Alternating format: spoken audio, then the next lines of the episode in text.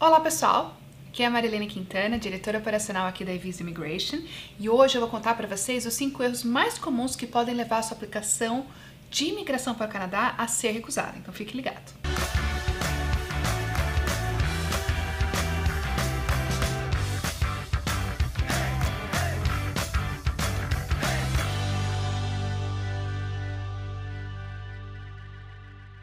Erro número 1: um, não preencher ou não apresentar os documentos de forma correta. Primeira coisa sobre preenchimento, né?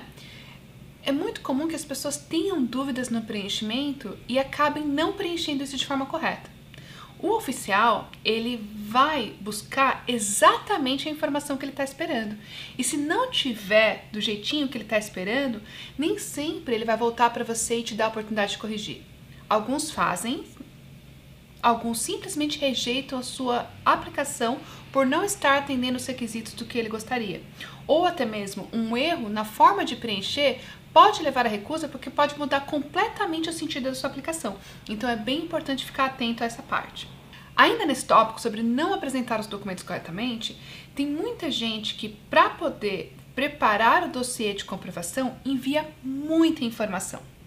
E um oficial eventualmente fica ali perdido tentando encontrar a informação que ele precisa num monte de informação que não é efetivamente interessante para ele. Então é muito comum que na cabeça dos aplicantes que estão aplicando sozinhos, ele veja a necessidade de, de colocar muito mais informação do que é efetivamente necessário. E isso pode atrapalhar a análise do oficial e a conclusão dele em relação à documentação, à informação que ele está buscando a partir daquele documento. Então, é bem importante prestar bem atenção e preencher sempre de forma correta e tomar muito cuidado com a apresentação dos documentos. O segundo erro mais comum é fornecer informações incorretas. Isso é extremamente grave porque o oficial não sabe qual é a sua intenção por trás disso. Às vezes foi um erro ingênuo, em que você cometeu aquele erro não porque você queria é, conduzir o oficial a um entendimento diferente da realidade, mas na cabeça dele, muitas vezes ele vai sempre achar que se você errou naquela informação, é porque você tinha uma intenção de mudar a, a resposta dele de uma forma que vá te favorecer, deixá-la, por exemplo, com uma interpretação ou com uma visão em relação à sua elegibilidade diferente do que ele teria se você tivesse prestado a informação de forma correta e verdadeira nos olhos dele. Então tem que tomar muito cuidado com a consistência de informações, porque se for considerado que você mentiu na sua aplicação, intencionalmente ou não intencionalmente, doesn't matter. Você pode ser enquadrado numa categoria que a gente chama de misrepresentation e a sua aplicação ser negada por conta disso. Né? Por conta de que a sua informação não foi verdadeira e afetou toda a credibilidade da aplicação. Então tome muito cuidado. O terceiro erro mais comum é em relação à tradução dos documentos. Primeiramente, todos os documentos para aplicações dentro do Canadá devem ser traduzidos. Além disso, todas as traduções seguem um critério rígido de como deve ser a tradução. Tem que ser com tradutor certificado, tem que incluir um affidavit do tradutor. Se for um tradutor do Brasil, por exemplo, você também tem que anexar a cópia autenticada do, do documento. Se for do canadense, depende do processo, pode ter variações. Em algumas aplicações, eles pedem que você, além da tradução, também coloque a cópia do original. Em outras aplicações, só a cópia autenticada. Então, você tem que tomar muito cuidado com o processo de tradução, porque diferentes tipos de aplicações têm exigências diferentes em relação à tradução e é muito importante observá-las porque o seu processo também pode ser recusado se o oficial não entendeu o seu documento. Quarta razão mais comum: usar um profissional não autorizado.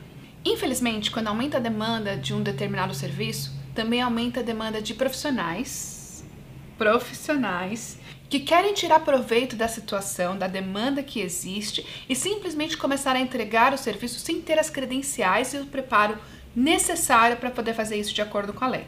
Seria como você fazer uma cirurgia plástica com um médico que nunca teve diploma.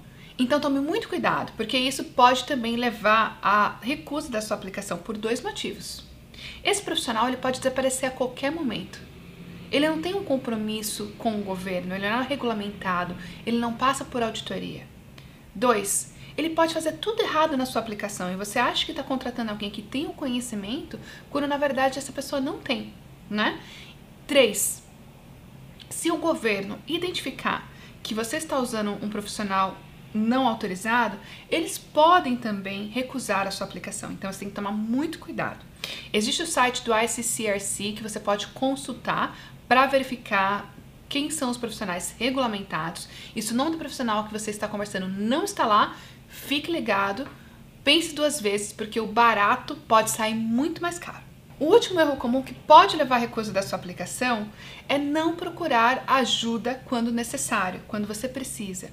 É fato que muitas pessoas podem fazer a aplicação sozinhos, tem pessoas que têm esse tempo para se dedicar a estudar, ler e aprender, e isso não tem problema nenhum. Uma pessoa pode estudar e fazer a aplicação sozinho se assim desejar. Porém, a pessoa que decidir por este caminho precisa reconhecer quando esta decisão não vai atrapalhar o sucesso da aplicação. Seja porque a pessoa está com dúvidas e está seguindo de forma insegura, seja porque o tempo que ela está demorando para pesquisar e aprender sobre o processo é um tempo que pode prejudicar a oportunidade de ser convidada, seja porque é, você está vendo muitas informações encontradas na internet e não consegue formular qual que é o caminho correto e adequado para você seguir. Então peça ajuda sempre que necessário, uma ajuda profissional de confiança, porque isso é extremamente importante para colocar o seu processo no caminho do sucesso. E nisso a gente pode te ajudar. Então, se você desejar o nosso apoio, entre em contato com a Visa Immigration. Estamos funcionando normalmente. O nosso telefone é 604-979-0909. Nosso e-mail de contato é o contact.visaimmigration.com.